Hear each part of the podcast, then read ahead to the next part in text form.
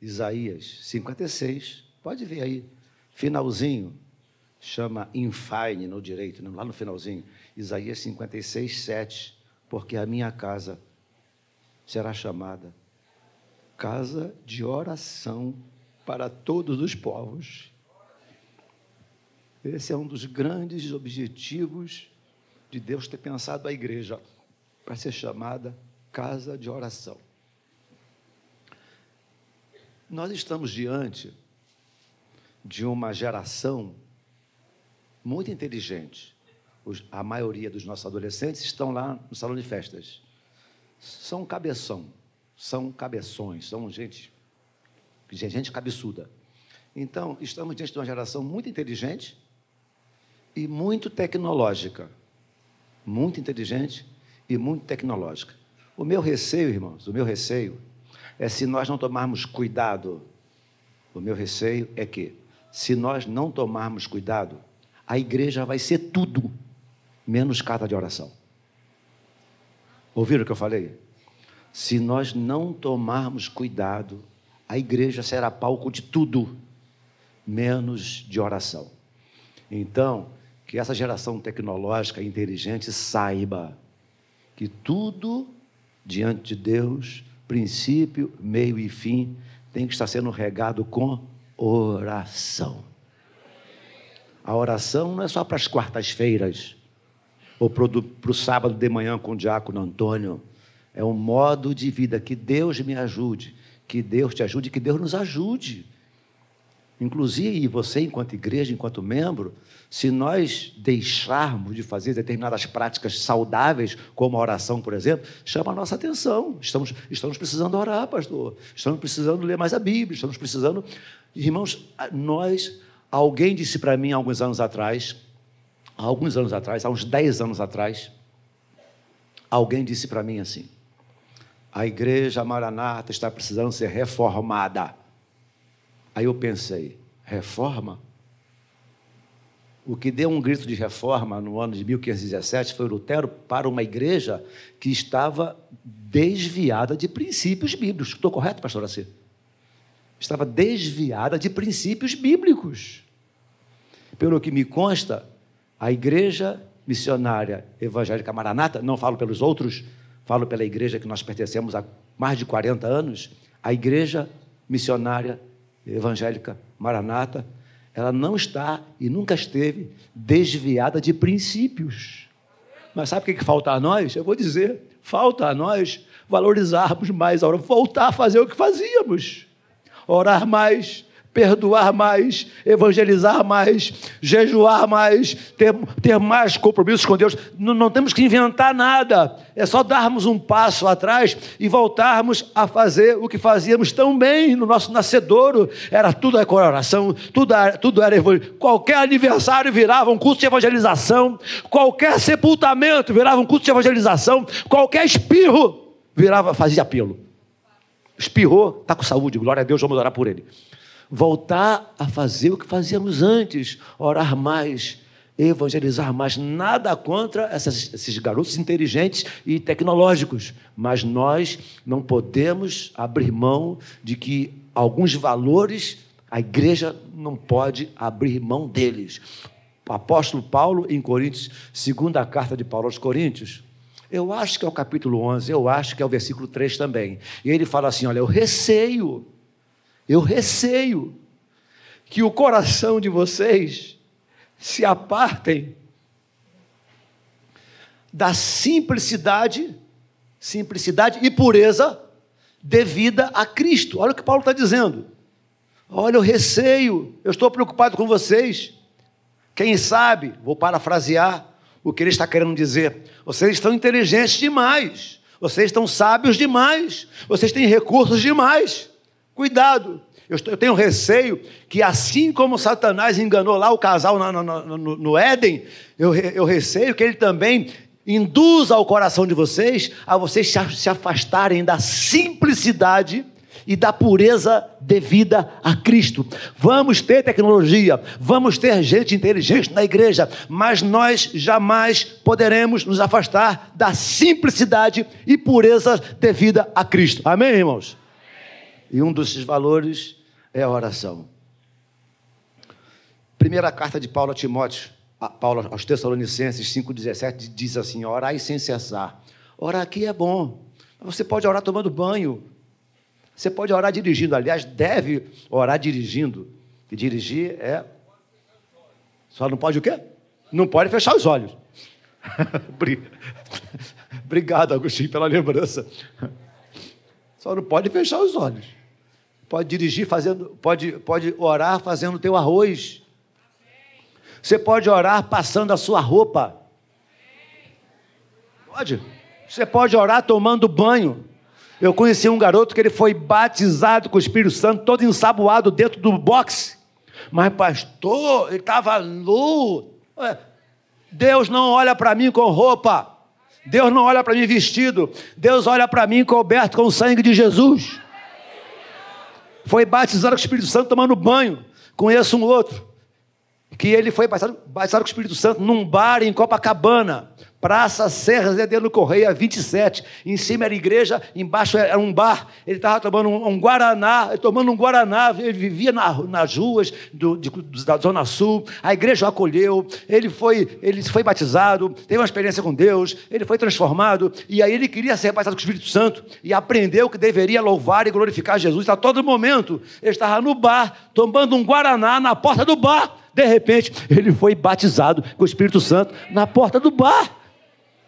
A minha mãe faleceu com 80 e tal, quase 90 anos, membro da Assembleia de Deus, cujos joelhos eram grossos de oração, e ela contou que saiu da reunião dela, lá da Assembleia de Deus, e aquela, muitas pessoas batizadas, batizadas com o Espírito Santo, renovadas, mas o pastor disse para ela: vai para casa glorificando, que a qualquer momento, de repente, a qualquer momento, de repente, ela foi para casa, fez a oração dela, colocou os filhos na cama, ela fazia isso sempre.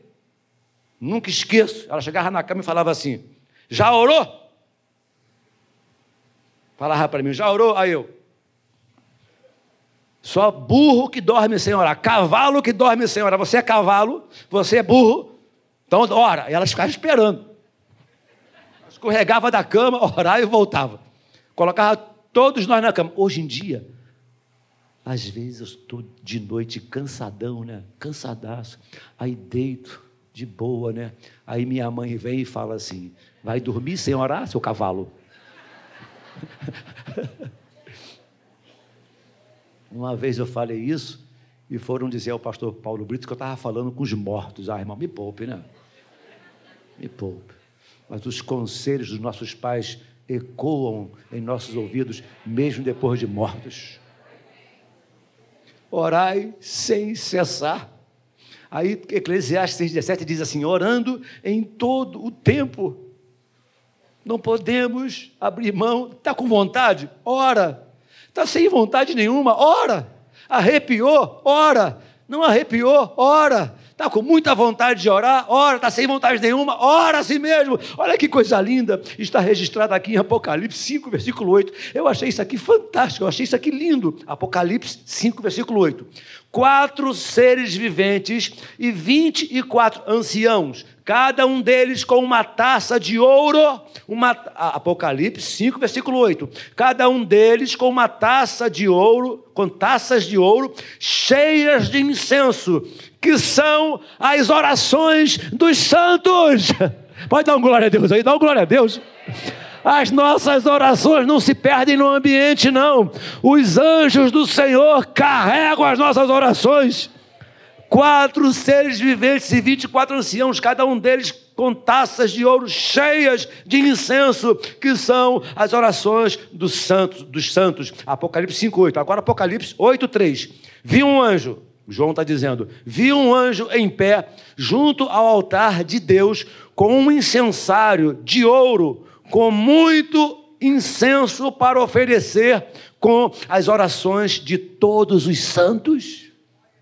As nossas orações não se perdem. Davi chega a dizer o seguinte: recolheste, recolheste as minhas lágrimas no teu odre, não estão elas escritas no teu livro? A resposta óbvia é sim, as nossas lágrimas ainda escrevem no livro de Deus. Os que com lágrimas semeiam, Salmo 126, os dois últimos versículos. Os que, os que com lágrimas semeiam, com júbilo ceifarão. Quem vai andando e chorando enquanto semeia, voltará com alegria trazendo seus feixes.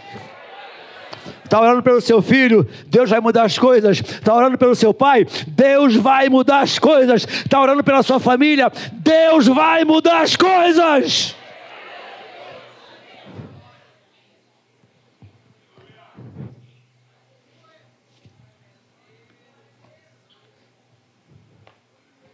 Aí Joel fala assim: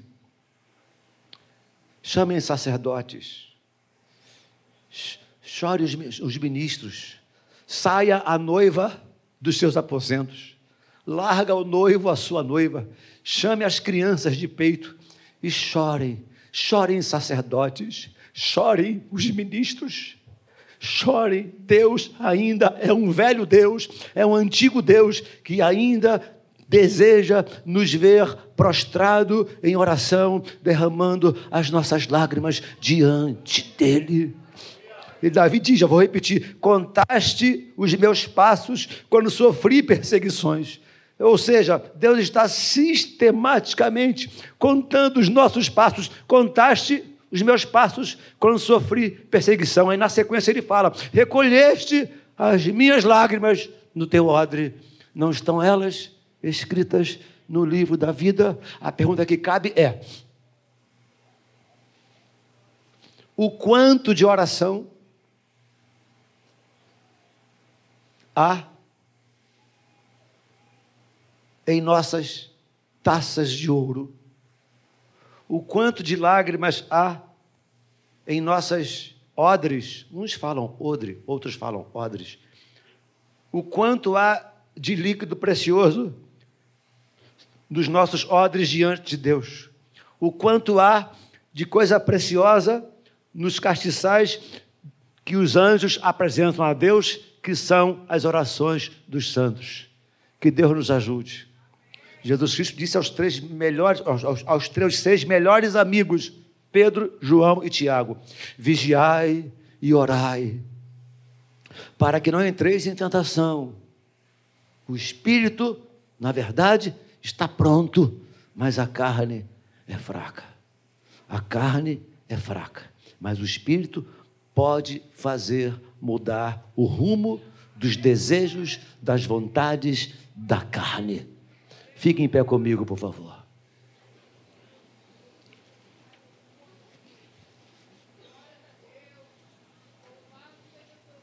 Faltam dez minutinhos para nós terminarmos essa, essa reunião. Como estamos em oração, nós vamos orar.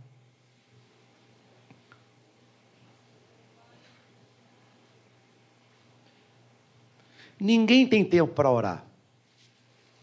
Ninguém tem tempo para ler a Bíblia. Ninguém tem tempo. Tempo é uma questão de prioridade. Se você priorizar determinada coisa, você passa a ter, passa a ter tempo para ela.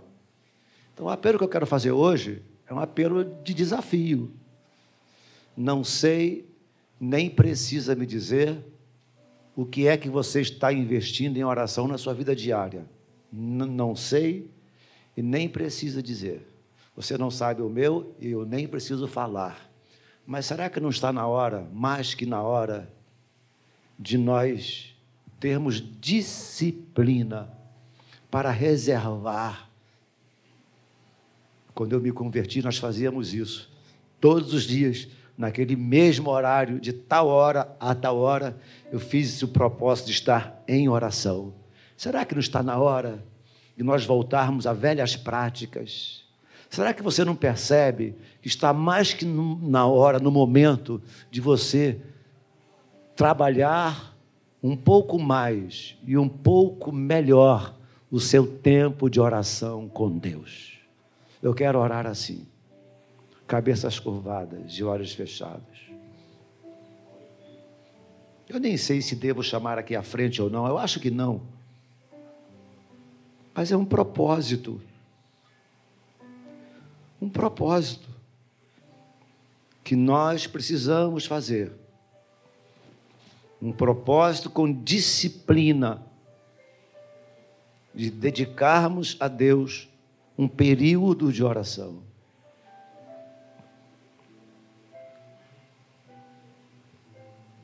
Como é que diz? Crônicas 7,14. Se o meu povo, que se chama pelo meu nome, se humilhar e orar e me buscar e se arrepender dos seus maus caminhos, eu ouvirei dos céus, perdoarei os seus pecados e sararei a sua terra. Se o meu povo, se o meu povo, se o meu povo que se chama pelo meu nome, se humilhar e orar e me buscar e se converter dos seus maus caminhos. Eu, quem está falando isso é o Deus Criador dos céus e da terra. Eu ouvirei dos céus, perdoarei os seus pecados e sararei a sua terra, sararei o seu coração, sararei a sua mente, sararei o seu psique. Eu ouvirei e eu sararei. Irmãos, eu não ia fazer apelo, não, mas vou, sim. É compromisso. É compromisso. Eu quero, eu estou precisando fazer um compromisso com Deus de oração. Eu não sei quanto vai ser o seu tempo: cinco minutos, dez minutos, quinze minutos, meia hora, uma hora, eu não sei. Dica: se não está orando nada, não começa com muito, não. Não adianta prometer muito e não cumprir. Se você disser para Deus, Senhor, durante dez minutinhos eu vou orar. É compromisso. Sugestão: não comece com muito, é igual leitura. Se você não está acostumado a ler, não leia livro, não vai conseguir ler um livro grosso nunca. Comece com os livros mais finos, até você se adaptar à leitura. A tua leitura vai melhorar. Oração é a mesma coisa. Eu quero orar por um grupo de homens e mulheres que queiram, que queiram colocar no seu coração um propósito de compromisso com Deus. Senhor, eu estou precisando, reconheço, de dedicar um pouquinho mais do meu tempo em oração a Ti. É assim, sem julgo, sem julgo, sem peso. Eu estou precisando, meu Deus, dedicar um pouquinho mais do meu dia em oração a Ti. Você tem coragem e está precisando fazer isso? Então sai do seu lugar, sim. Pode sair do seu lugar, sim. Pode sair. Pode sair, sim. Pode sair. Pode sair do seu lugar. Eu estou precisando, meu Deus, e eu posso. Eu estou precisando e eu posso. Eu posso fazer isso. Pode vir. Nós vamos esperar um minutinho. São cinco para o meio-dia. Vamos esperar um minutinho. Pastor Assi, ora, ora por nós, Pastor Assi. Eu quero. Eu estou precisando. A, a vida está corrida demais. O dia está corrido demais. A tecnologia está exigindo demais de nós. Receio que a simplicidade e pureza devida a Cristo se afaste de nós. Portanto, voltemos à oração. Voltemos ao a sós com Deus. Voltemos ao, cora ao coração contrito. Meu Deus, muito obrigado porque o Senhor nos exorta e nos atrai novamente a Ti. Mesmo quando nós, por nossas escolhas erradas, por decisões precipitadas, nós nos desviamos do propósito. Mas obrigado porque numa manhã como esta nós podemos nos arrepender e dizer: ajuda-nos. E dizer como os discípulos: ensina-nos a orar. A verdade é, Senhor, que nós não oramos como deveríamos. A verdade é que nós não oramos porque não queremos muitas vezes. Mas ajuda-nos como igreja, porque para onde nós iremos? se é só na tua presença, ao teu lado, que nós podemos andar neste mundo, Senhor. Então clamamos com verdade e sinceridade do nosso coração. Atraia-nos a Ti.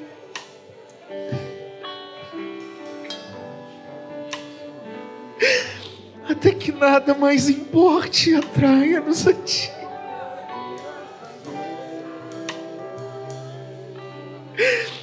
Ensina-nos a desligar o celular, a TV. Ensina-nos, Senhor, a deixar os entretenimentos que tomam a nossa vida. Ensina-nos a abandonar as nossas desculpas e justificativas vazias. E por graça, amor, misericórdia, toque em nós. Chama-nos à tua presença, ao nosso quarto de comunhão, de oração.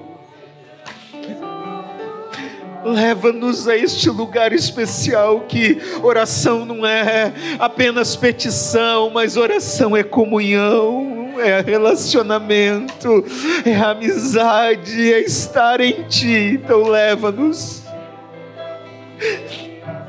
Perdoa-nos porque muitas vezes valorizamos a performance, a aparência e não a realidade mais íntima do nosso ser.